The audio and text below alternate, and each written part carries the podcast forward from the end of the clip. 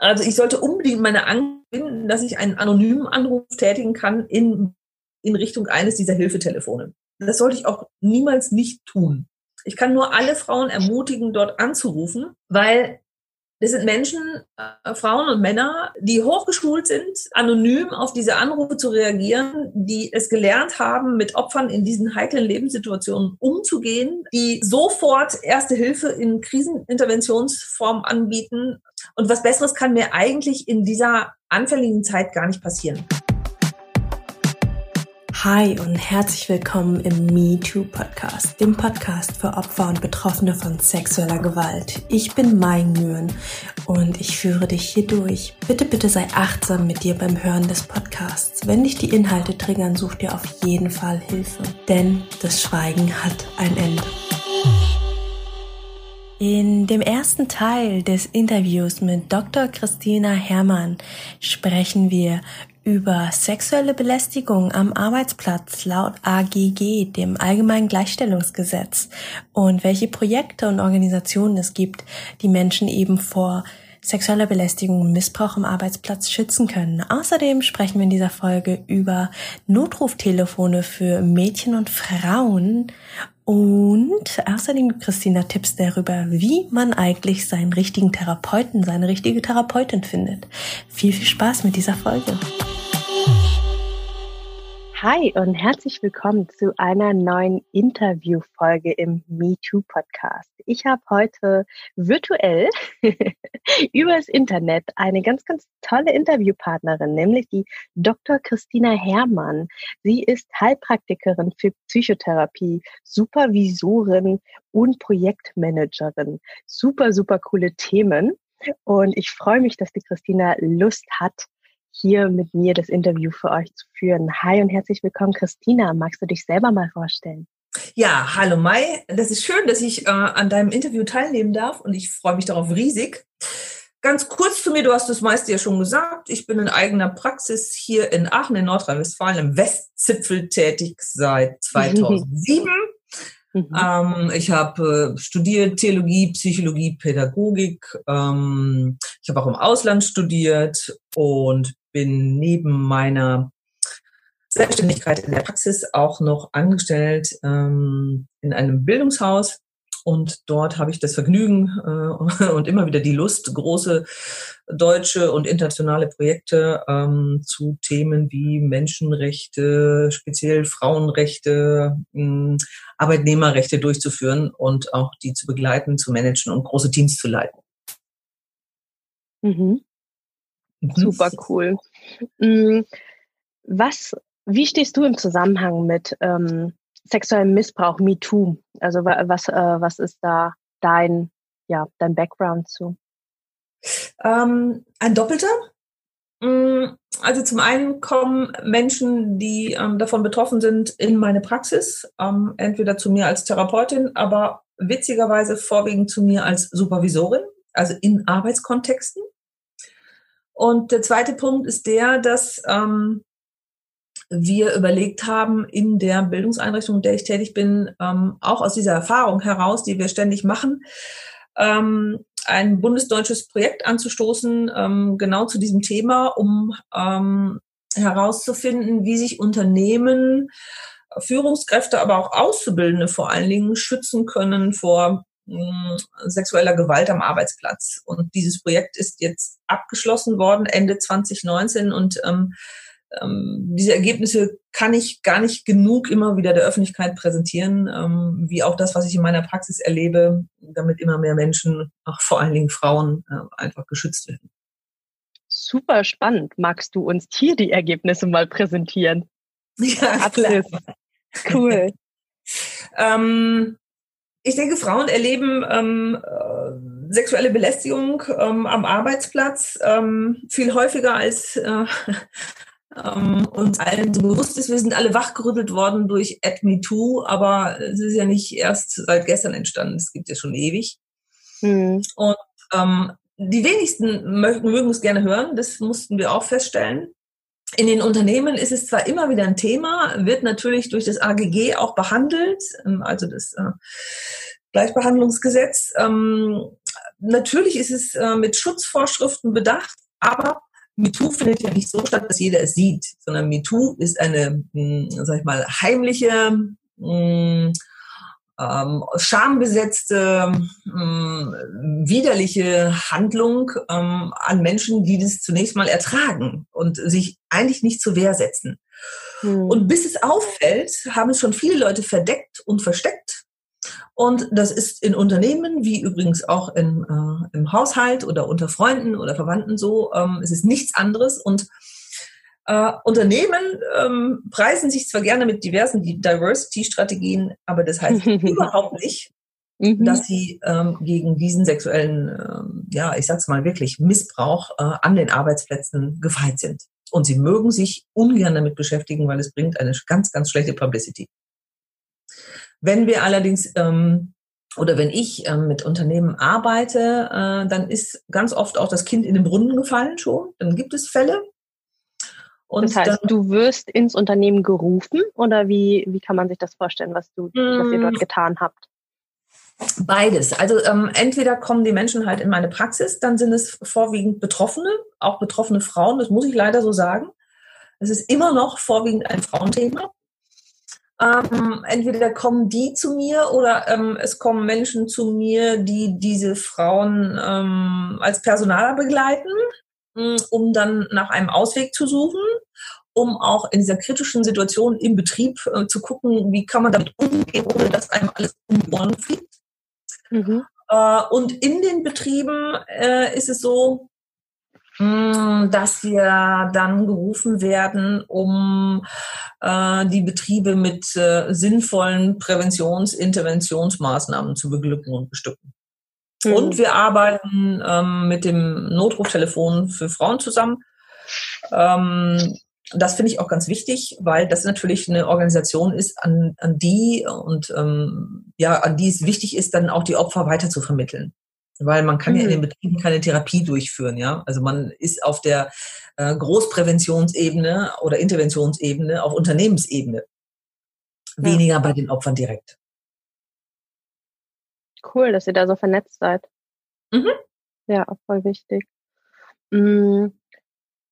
Was macht ihr genau mit den Unternehmen? Also für mich ist es gerade noch so, also ich meine, ich, ich komme ja auch aus einer Großunternehmens-, aus einer Konzernwelt und ähm, wenn ich mir das vorstelle, was, was wir dann da gemacht haben, irgendwie mit Diversity und Inclusion, das waren dann irgendwelche riesengroßen Konzepte, wo ich weiß nicht, wie viel am Ende dann wirklich unten hängen geblieben ist. Ähm, was habt ihr da gemacht? Wie macht ihr das? Also gerade mit dem Projekt finde ich super spannend. Mhm. Also wir gehen sehr viel kleinschrittiger vor. Ähm, also natürlich ist es etwas, was am Ende ein Unternehmen gesamt umsetzen muss und natürlich ist es etwas, was äh, von Kopf bis an die Füße gehen muss. Also es muss eine, eine mm, Entscheidung von Führungskräften sein, sich damit zu befassen. Auch das ist klar. Die zunächst mal zu mhm. gewinnen, ist schon schwierig genug.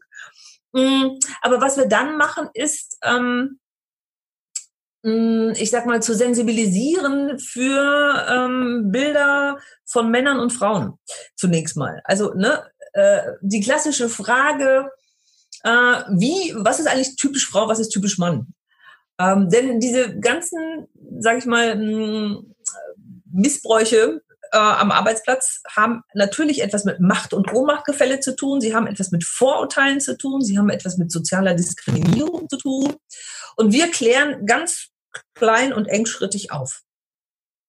Cool. Also und wir machen, wir machen wirklich auch Übungen dazu. Also wir stellen es auch hin.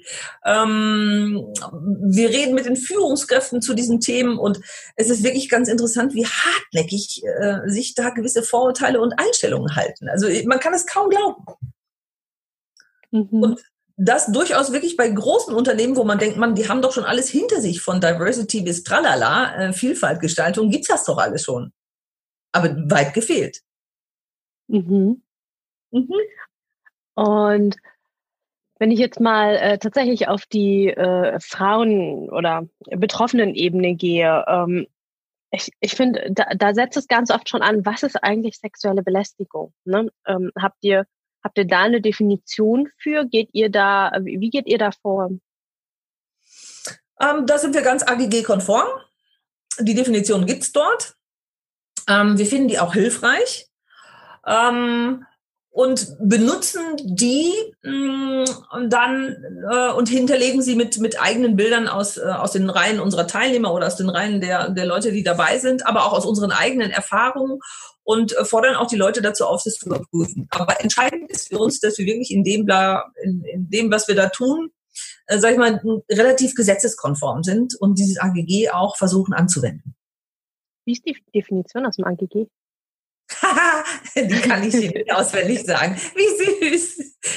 Ich habe die wirklich nicht auswendig im Kopf. Sollen wir sie ja. gerade mal googeln? Das fände ich super spannend. Ja, die kann man auch googeln. Machst du das jetzt gerade? Definition AGG, sexuelle mhm. Belästigung. So, das ist jetzt quasi live googeln mit uns hier.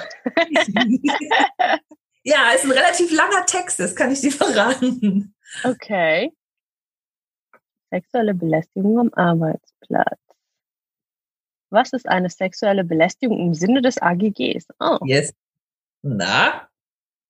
Okay, das AGG unterscheidet die allgemeine Belästigung, bei der bezweckt oder bewirkt wird, dass die Würde der betreffenden Person verletzt und ein von Einschüchterung, Anfeindung, Erniedrigung, Entwürdigung oder Beleidigung gekennzeichnetes Umfeld schaffen wird von der sexuellen Belästigung. Und das okay. ist entscheidend. Das ist spannend. Also eine Unterscheidung zwischen der allgemeinen und der sexuellen Belästigung. Ja.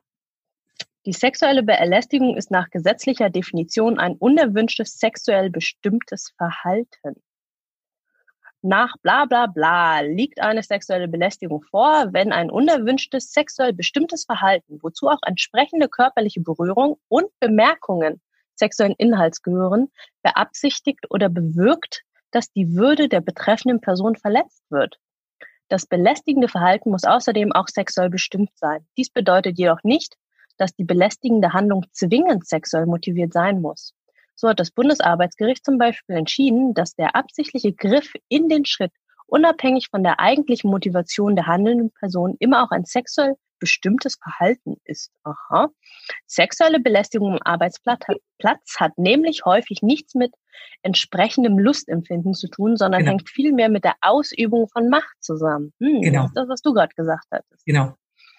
Während die allgemeine Belästigung ein feindliches Umfeld und somit meist ein kontinuierliches, belästigendes Verhalten voraussetzt, löst bereits eine einmalige sexuelle Belästigung ohne weiteres die Schutzfunktion des AGG aus.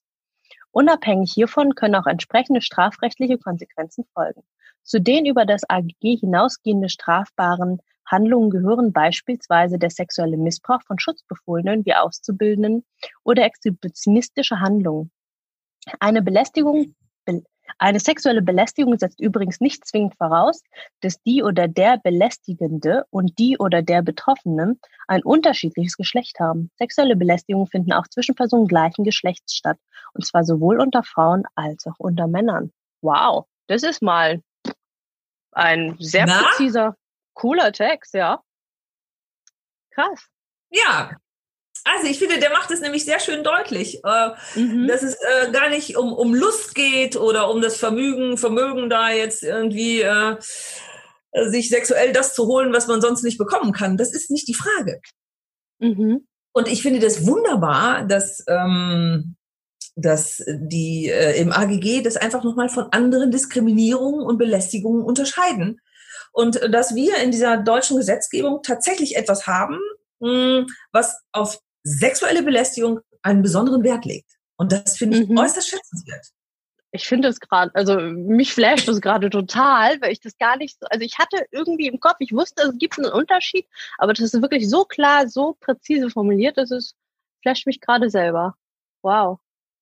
Und ja. ähm, wie also ganz platt gesagt, wenn wir jetzt gerade Zuhörerinnen haben, ähm, Zuhörer vielleicht auch, die das Gefühl haben, sexuell belästigt zu werden am Arbeitsplatz, was können die tun?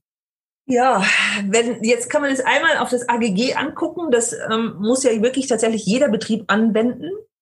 Mhm. Mm, was sie zunächst mal tun müssen, ist ihre Angst überwinden. Und das ist einfach leichter gesagt als getan. Mhm. Ja, ähm, denn was ihnen ja gerade in der Situation besonders fehlt, ist Schutz oder Menschen, die, von denen sie glauben, dass sie sie verstehen. Es mhm. gibt im Betrieb natürlich mehrere Möglichkeiten. Zum einen muss es in den Betrieben eine AGG-Beschwerdestelle geben.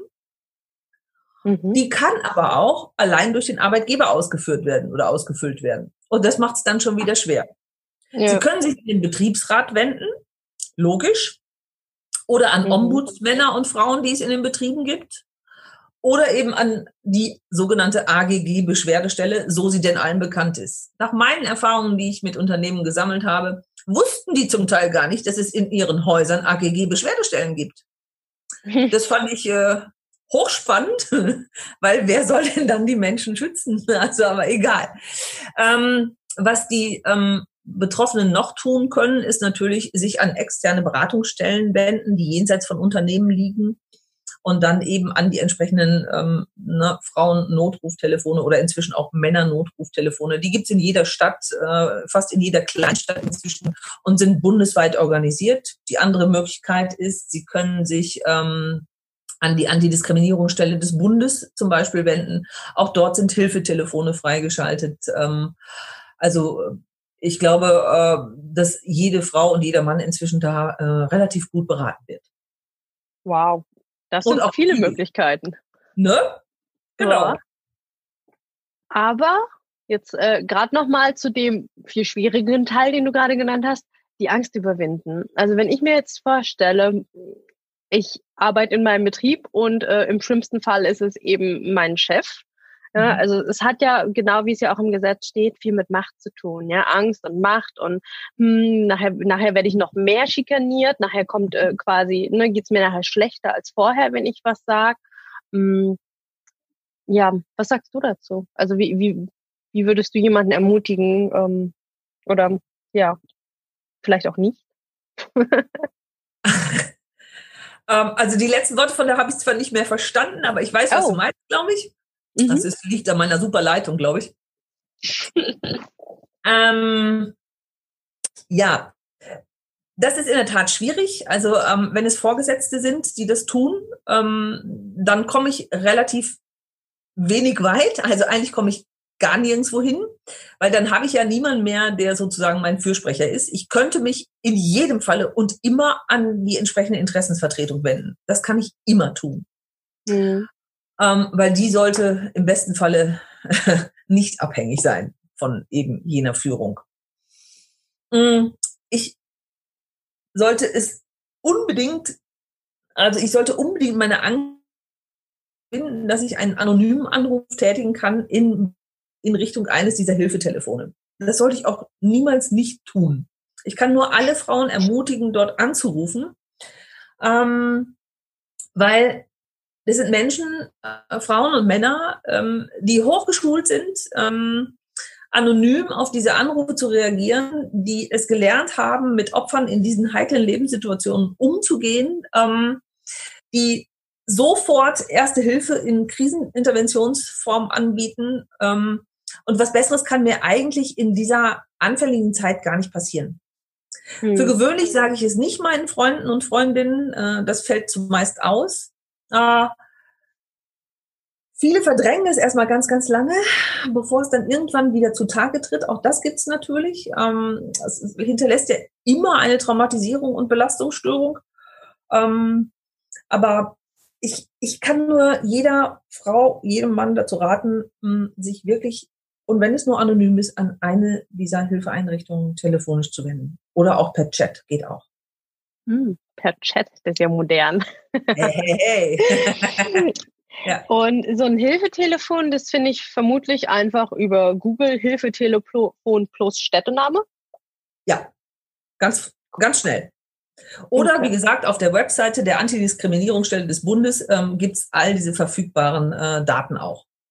Weil die wow. Antidiskriminierungsstelle des Bundes ist die, ähm, die berät in Fragen von Diskriminierung am Arbeitsplatz.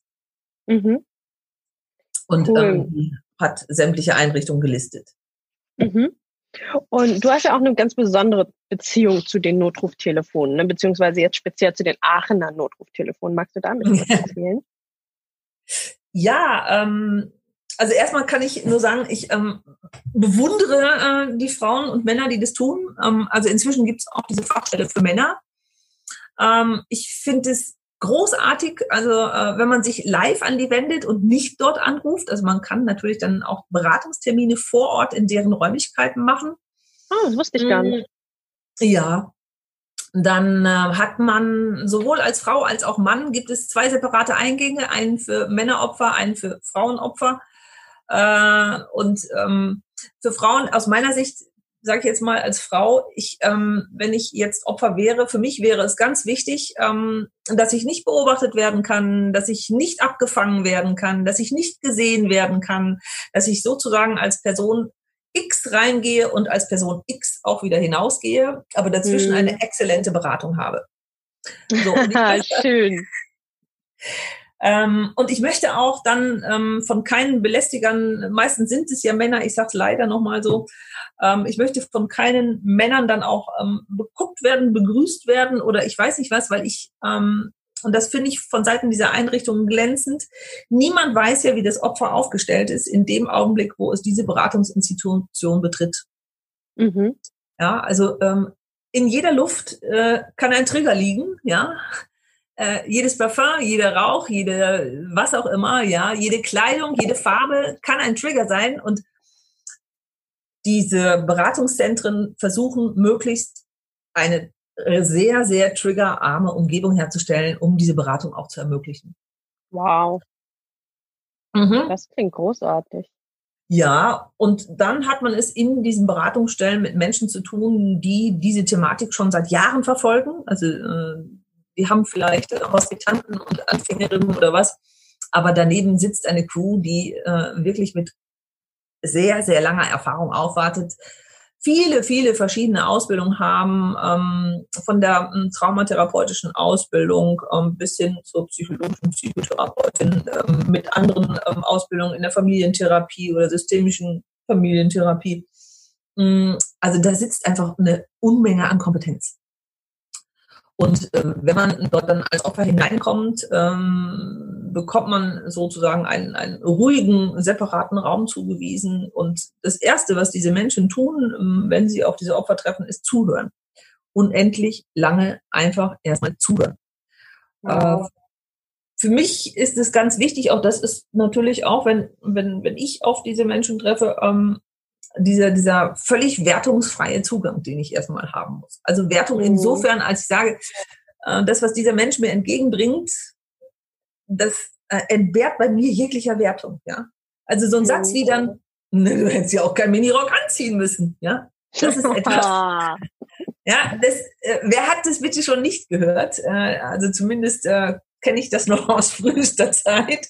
Mhm. Ähm, das ist derartig entwertend ähm, und das geht natürlich nicht. Also ich muss zuhören können, ich muss wertfrei zuhören können und äh, ich finde es auch ganz schlimm, wenn man dann in zwei Minuten später schon den Ratschlag parat hat, wo, wonach der Mensch, der mir gegenüber sitzt, sich die dann gefällig zu richten hätte. Und mhm. diese Opferauffangstellen oder Beratungsstellen sind wirklich speziell genau darin geschult. Wow.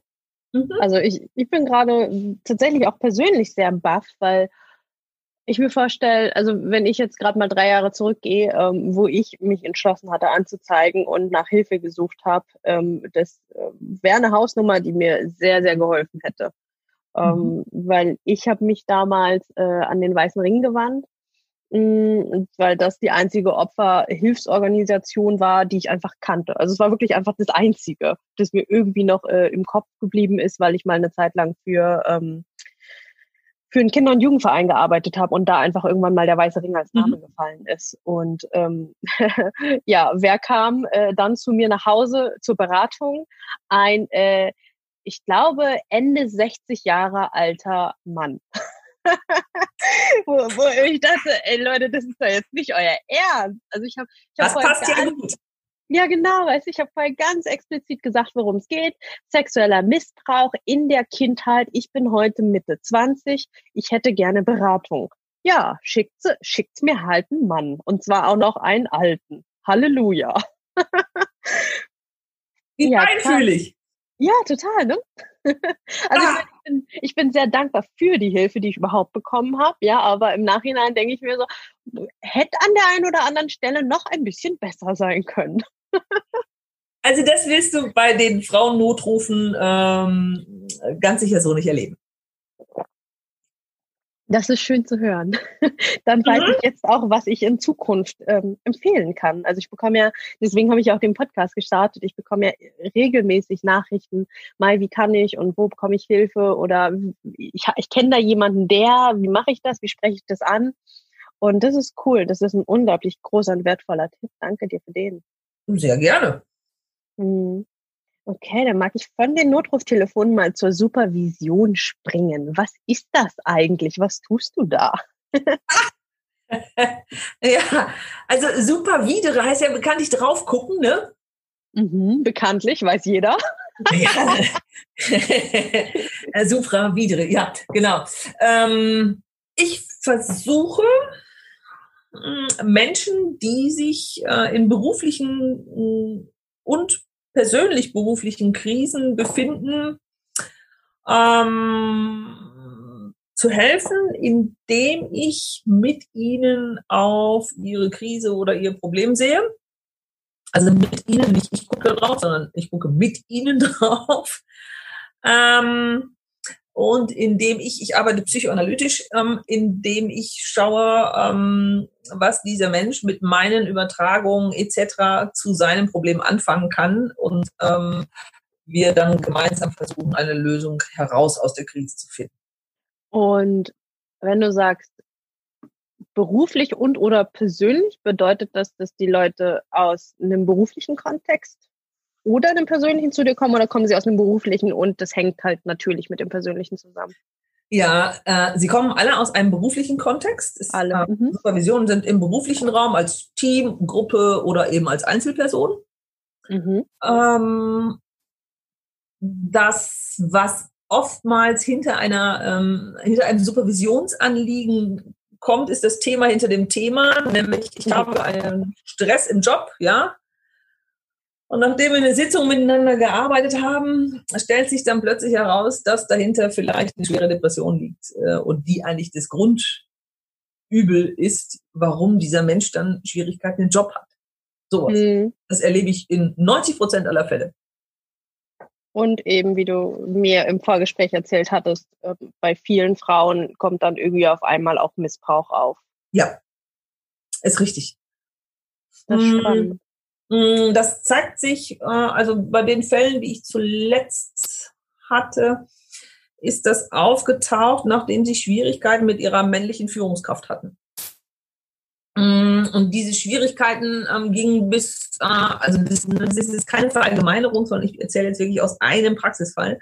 Mhm. Aber in diesem Fall ging es tatsächlich darum, ähm, dass die Frau ähm, eine Konflikteskalation erlebt hat mit ihrer Führungskraft. Die Führungskraft äh, ist dann auch ausgerastet. Okay. Ähm, und die Frau hat sich nicht mehr vor die Tür gewagt, äh, ist auch nicht mehr hingegangen und schlussendlich, äh, ich sag mal, in Anführungszeichen hat es zur Kündigung geführt. Mhm. Und diese Frau kam mit riesigen Selbstzweifeln dann und sagt, na, was soll ich nur machen? Ich muss mich ändern, ähm, weil so wird das ja nichts mehr und so weiter und so fort. Und der hat ja recht und haha. Mhm. Und wir sind dann nach einer Stunde Arbeit an diesem Thema tatsächlich dazu gekommen, dass sie gesagt hat, oh why, ich glaube, das stimmt irgendwas woanders nicht. Und die ist dann irgendwann darauf gekommen, dass es ja in ihrer Pubertät einen Missbrauch gegeben hat. Und hat dann die Verbindung hergestellt. Okay. Mhm. Das heißt, aber das hat sie eigenständig, also du hast sie dabei begleitet, aber sie ist selber zu dem Schluss gekommen. Ja, genau. Erkenntnis. Ich habe eine Vermutung gehabt, äh, mhm. dass etwas Ähnliches dahinter liegt. Aber ich hüte mich natürlich, äh, solche Dinge zu sagen. Ähm, erstens, weil ich denke, ähm, ich bin keine Verführerin, ja, also das muss ich immer selber entdecken und das wäre auch falsch. mhm. Und ich finde es auch äh, ohnehin besser, ähm, wenn dieser Mensch dieses Erlebnis für sich selbst entdeckt. Ähm, schlimm ist es dann, ich sag mal, wenn man ähm, das in einer Sitzung erlebt und ähm, äh, dann eigentlich keinen Schutzraum mehr anbieten kann, sondern ja, notdürftig zusammengeflickt diesen Menschen mit dieser Erkenntnis dann erstmal wieder nach Hause gehen lässt. Mhm. Und das darf eigentlich nicht passieren.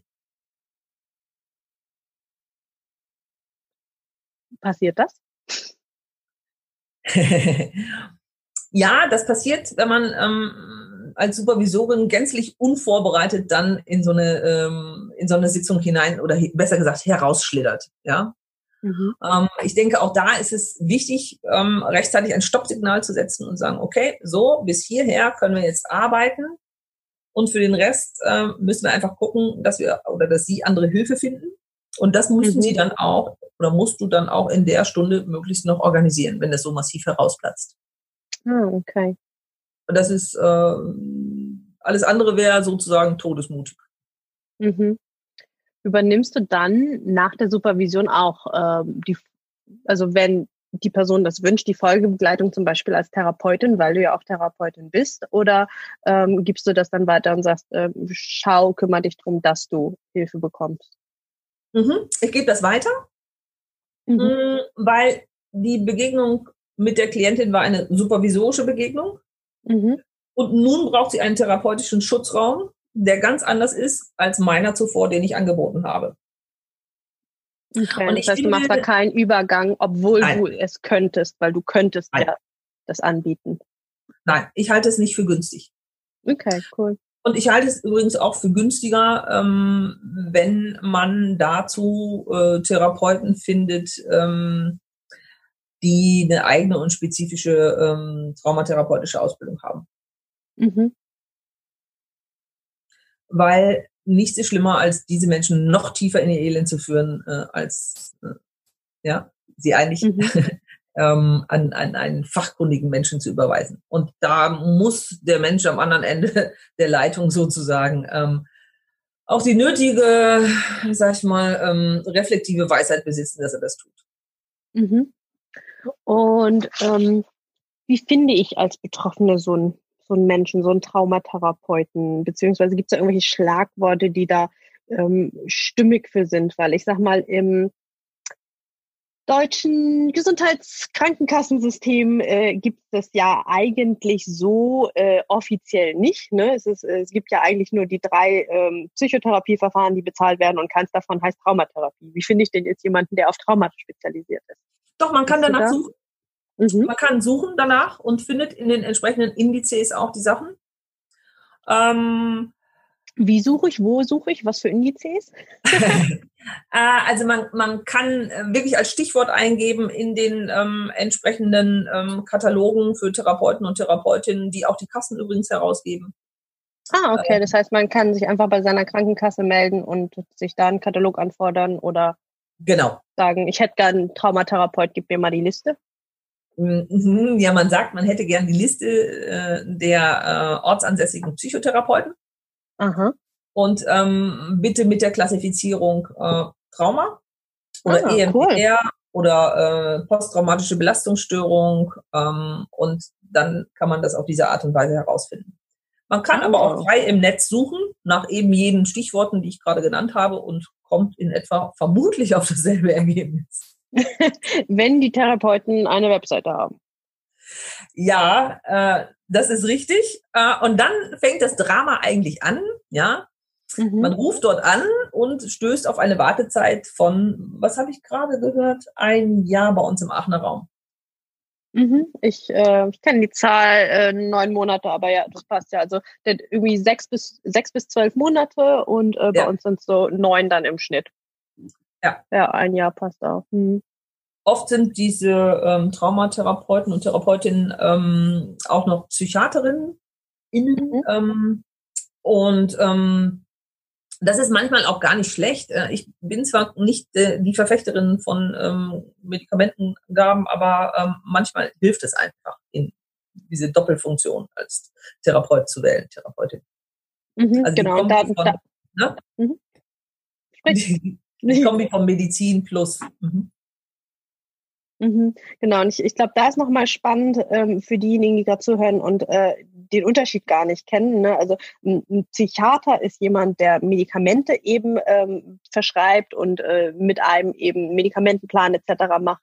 Also ist jemand Ärztliches und ein ähm, Psychotherapeut ist eben derjenige, der mit dir therapeutisch, also zum Beispiel eben über Sprechen oder äh, Körpertherapie arbeitet. Finde ich nochmal. Also das war für mich zum Beispiel, mir war das gar nicht klar, als ich angefangen habe zu suchen. Und dann habe ich irgendwie von einer Freundin gehört, ja, sie, sie hat eine Psychotherapeutin und einen Psychiater. Und ich so, hä? Verstehe ich gar nicht. Macht ein Psychiater nicht genau das Gleiche oder sitzt der irgendwie in der Klapse drin? Hä? Also ich, ich finde es schon ziemlich ein Dschungel am Anfang, wenn man so, ja, so unbedarft halt mit so einem allgemeinen ähm, Halbwissen rangeht. Ja, das, das finde ich auch schwierig, muss ich sagen. Mm, und die Verwirrung habe ich auch regelmäßig in meiner Praxis sitzen.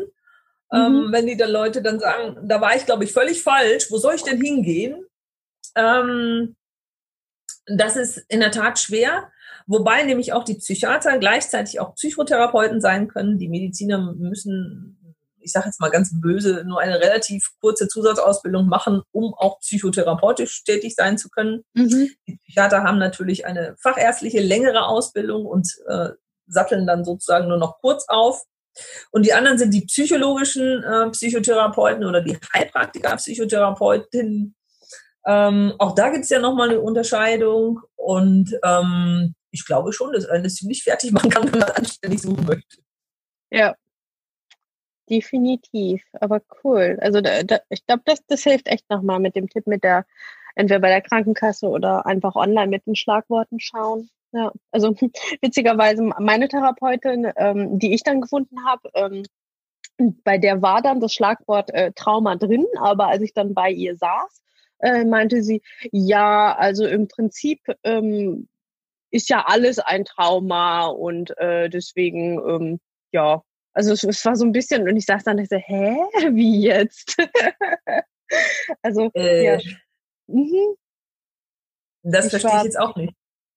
Ja, sie hatte mir irgendwie so, also ich meine, es ist jetzt auch schon drei Jahre her, ne, aber sie hatte mir quasi erklärt, dass das ja ähm, alles irgendwie eine große einschneidende Erlebnisse ja quasi immer ein Trauma sind und ähm, dass, äh, dass das quasi mit Therapie eh äh, bearbeitet wird. Und also so ein bisschen im Nachhinein, jetzt wo ich ne, mehr im Thema drin bin, ich mache ja auch gerade eine Ausbildung zur Heilpraktikerin für Psychotherapie, sitze ich da und denke mir so, Mm, ja, naja, gut. Damals hat geholfen. Zu dem Zeitpunkt war es vielleicht äh, auch einfach genau das, was ich gebraucht habe. Aber im Nachhinein denke ich mir auch wieder, ne, genau wie mit dem weißen Ring versus Notruftelefon jetzt so, hm, ja, hätte ähm, anders sein können. ja, ich, ich finde es auch schwierig, ja, weil ähm, wenn ich das, ich, ich kann das so formulieren, ja, und es ist auch nicht falsch. Die Frage ist aber immer für mich, ähm, was ertrage ich als Opfer, wenn ich eingänglich in eine solche Sitzung komme? Mhm. Äh, und was möchte ich eigentlich? Und ich glaube, also es gibt zumindest zwei Typen, die, die ich da erkennen kann. Die einen sind die, die es möglichst klein gebacken haben wollen, also möglichst wenig Opfer und möglichst schnell so zack, zack. Mhm. Und die anderen sind die, die erstmal als Opfer überhaupt gesehen werden möchten. Ja. Und wenn ich dann höre, ja, Trauma hat ja jeder, ne? Wie beliebig mhm. ist denn dann meins? Mhm. Ja, äh, das, ja, also, ähm, naja, ein bisschen, ein bisschen vergewaltigt. Ja gut, das hat ja jeder mal in der Phase seines Lebens, nicht wahr? Und das machen wir dann weg. So. Mhm. Ja, das war tatsächlich was, was mich damals echt ähm, erstmal ein bisschen rausgehauen hat aus der Bahn, weil ich meine, die Statistik, die kennen wir, ne, die ist klar, die ist auch von der EU-Kommission. Jede dritte Frau erlebt in ihrem Leben einmal ähm, sexuellen Missbrauch und oder Belästigung äh, und oder ich glaube äh, Gewalt. Mhm. Ähm, aber die Zahl in der ersten Therapiesitzung an den Kopf geworfen zu bekommen, von wegen, ja, ähm, das ist ja was Normales, das erlebt jede dritte Frau. Und dann saß ich da und so, ich finde das jetzt nicht so normal, ich fühle mich nicht normal. die finde ich schon irgendwie krass. Ja, das, ich finde es unverantwortlich, aber das ist jetzt meine persönliche Meinung. Also, mhm. ähm, ja, also ich würde es auch nicht so machen. Ich meine, bei mir geht es ja jetzt auch Richtung äh, Therapie irgendwann, also dass ich dann mal auf der anderen Seite der Couch sitze, der roten. Wobei bei dir ist ja eine rosane, ne? ja, genau. ähm, ja, crazy. Ähm, so, jetzt war ich gerade bei meinem Thema. ähm, wo wollte ich eigentlich hin? Was wollte ich dich eigentlich noch fragen? Ich hatte noch irgendwas. Hm, genau, Supervision nochmal, zurück zur Supervision. Ähm, ich habe ehrlich gesagt, bevor ich mich angefangen habe mit Persönlichkeitsentwicklung und Therapie und allem auseinanderzusetzen, noch nie was von Supervision gehört. Und äh, du erzählst das halt mal so locker flockig, ja, und dann kommen Leute im Unterne aus dem Unternehmen zu dir. Ähm, wie erfahren die von Supervision und wie, wer, wer bezahlt das? ähm, kann ich dann zu meinem Chef hingehen und sagen, hey Chef, ich bräuchte mal eine Supervision, können wir das irgendwie auf, äh, auf der Kostenstelle abrechnen? Ähm, mhm, genau so. Ich gerade noch echt? ja, genau so cool. Leute. Ähm, es gibt ja verschiedene Typen und Angebote einfach auch. Ähm, viele Vorgesetzte oder viele Führungskräfte, die äh, daherkommen, äh, die würden sagen, niemals sagen, ich gehe zu einer Supervisorin. Die sagen immer, ich gehe zum Mental Coach oder zum Life Coach oder zum Career Coach oder whatever. okay. Ja, Hauptsache, das hört sich so an wie, ähm, ich mache danach was ganz Starkes aus mir, ja. Also ich werde noch mhm. besser, noch schneller, noch höher, noch weiter, noch klüger, noch perfekter in meinem Unternehmen. Äh, ich würde das nur bedingt Coaching nennen. Ein paar Teile davon sind Coaching, ein, einige andere wesentliche aber Supervision. Es hört sich einfach nur scheiße an, ja. so. Dich erklärt vielleicht, warum ich das im Unternehmenskontext vorher noch nie gehört habe. Wie gesagt, ich war sieben ja, Jahre im Großkonzern, habe ich mir so nicht immer weggelaufen. Auch wenn es sehr gut klingt. Ja, aber du kannst mir sicher sein, die Großkonzerne nutzen es regelmäßig. Das ist gut. So, das war's mit dem ersten Teil des Interviews mit Dr. Christina Herrmann. Ich hoffe, du konntest viele Infos für dich rausziehen. Ich habe auf jeden Fall schon sehr, sehr viel gelernt im Gespräch mit ihr. Und ich mag ihre Klarheiten sehr, aber das ist dir vielleicht schon aufgefallen. Wenn dir die Folge gefallen hat, freue ich mich, wenn du mich abonnierst und am besten mir noch eine 5-Sterne-Bewertung auf Apple Podcasts da lässt. Außerdem gibt's den zweiten Teil des Interviews übermorgen am Mittwoch. Also schalt wieder ein und ich freue mich auf dich. Alles Liebe, deine Mai.